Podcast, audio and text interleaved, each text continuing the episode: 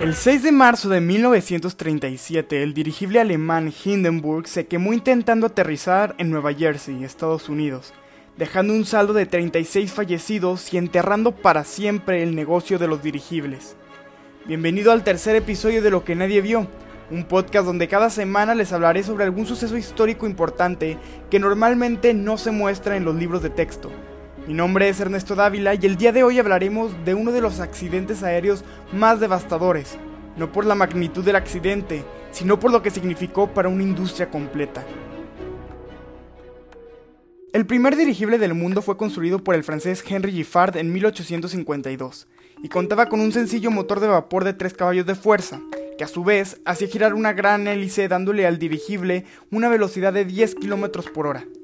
Sin embargo, el primer verdadero Zeppelin volaría a finales del siglo XIX y obtendría su nombre del conde alemán Ferdinand von Zeppelin, quien fue pionero en el uso de aeronaves para transportar pasajeros. El viaje aéreo estaba en la mente de todos al principio del siglo XX.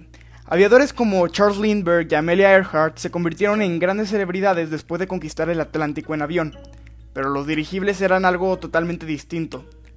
Apenas dos años después de que Lindbergh cruzara el Atlántico en un monoplano estrecho, gigantescos zeppelins volaban alrededor del mundo, llevando pasajeros de pago que comieron cómodamente en comedores de servicio completo y durmieron en literas privadas.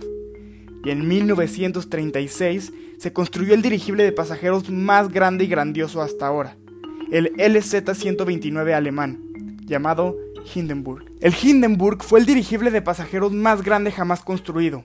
Era del tamaño de enormes buques transatlánticos como el Titanic, pero en el aire, y podría hacer el viaje de Europa a los Estados Unidos en la mitad del tiempo. Era un brillante ejemplo del futuro del transporte aéreo comercial. Fue una monstruosa hazaña de la ingeniería y un símbolo del creciente poder de Alemania en los primeros años del partido nazi.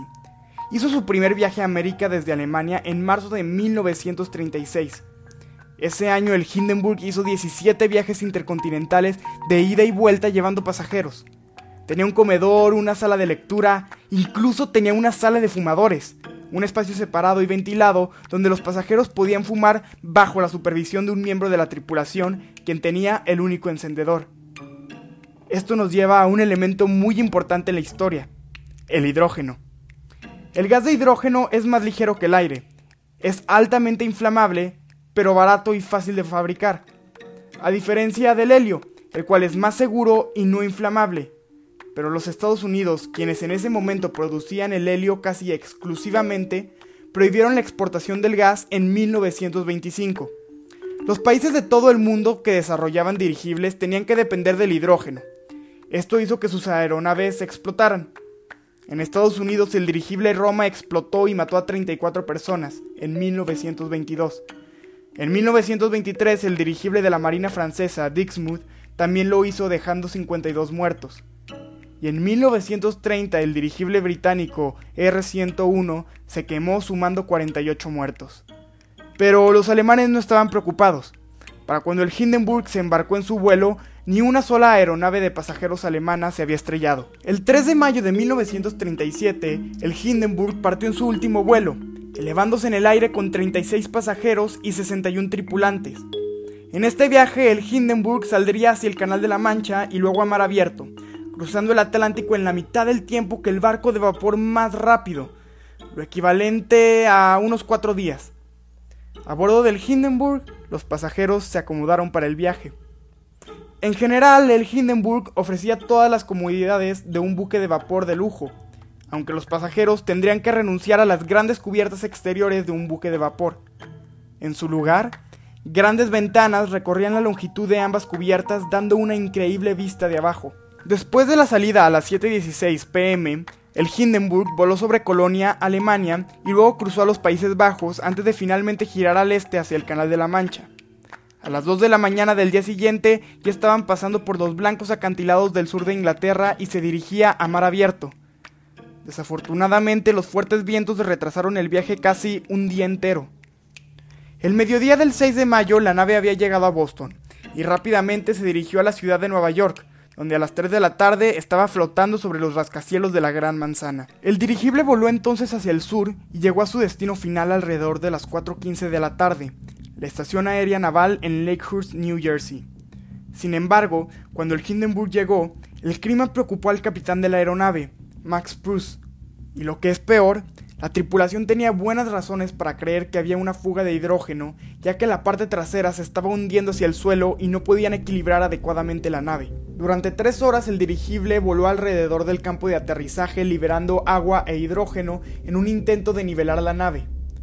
Cuando las condiciones mejoraron, el oficial al mando de Lakehurst envió al Hindenburg una llamada de radio transmitiendo la temperatura, la presión, la visibilidad y los vientos, señalando que las condiciones eran adecuadas para un aterrizaje. A las 7.8, Lakehurst envió un mensaje pidiéndoles aterrizar lo antes posible. El aire estaba cargado de energía electrostática debido a una reciente tormenta eléctrica y otra estaba en camino. Por fin la aeronave llegó a su mástil de amarre y las cuerdas de aterrizaje se soltaron a las 7.21 de la tarde, con el Hindenburg a 180 pies del suelo. Tenemos que tomar en cuenta que estaban intentando aterrizar rápidamente una enorme aeronave llena de hidrógeno que probablemente tenía una fuga de gas inflamable en un ambiente lleno de electrostática. Solo cuatro minutos después sucedió el inevitable desastre. A las 7.25 el equipo de aterrizaje vio llamas originadas en la parte superior del casco, justo delante de la aleta vertical. En cuestión de segundos se vio que la cola del avión se colapsaba hacia adentro y luego saltaba en llamas. Los pasajeros a bordo de la nave oyeron la explosión y comenzaron a ver las llamas devorar la parte trasera del Hindenburg, pero no pudieron hacer nada para escapar. El fuego se extendió rápidamente, alimentado por el enorme depósito de hidrógeno que lo mantenía en el aire. Aluminio fundido y vigas colapsadas comenzaron a llover en el campo debajo del Hindenburg, hiriendo a alguno de los tripulantes de tierra. Cuando la nave comenzó a inclinarse hacia atrás, la tripulación y los pasajeros cayeron unos contra otros contra las paredes y los muebles. En menos de un minuto, el Hindenburg se estrelló en tierra. Cuando el Hindenburg se incendió, un equipo de reporteros que se habían reunido para una foto de rutina entró en acción. El fotoperiodista Sam Sherry solo tuvo tiempo para una sola fotografía, pero de todas las fotos de prensa tomadas ese día, esa es la más recordada. Enmarca perfectamente todo el desastre. La multitud en pánico, el nombre Hindenburg apenas iluminado por las brillantes llamas que iluminaban toda la parte superior del dirigible, y la cola momentos antes de que las llamas salieran de la nariz y llevaran al barco a estrellarse contra el suelo.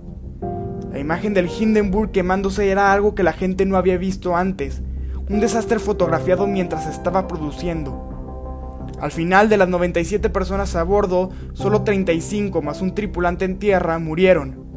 Eso significa que alrededor de dos tercios de las personas sobrevivieron, pero los números no importaban. Los dirigibles de hidrógeno no volvieron a volar con pasajeros después de ese día. El Hindenburg no fue el primer dirigible de pasajeros estrellado, ni siquiera fue el más mortal. Solo fue el que fue captado en cámara y por eso fue el último.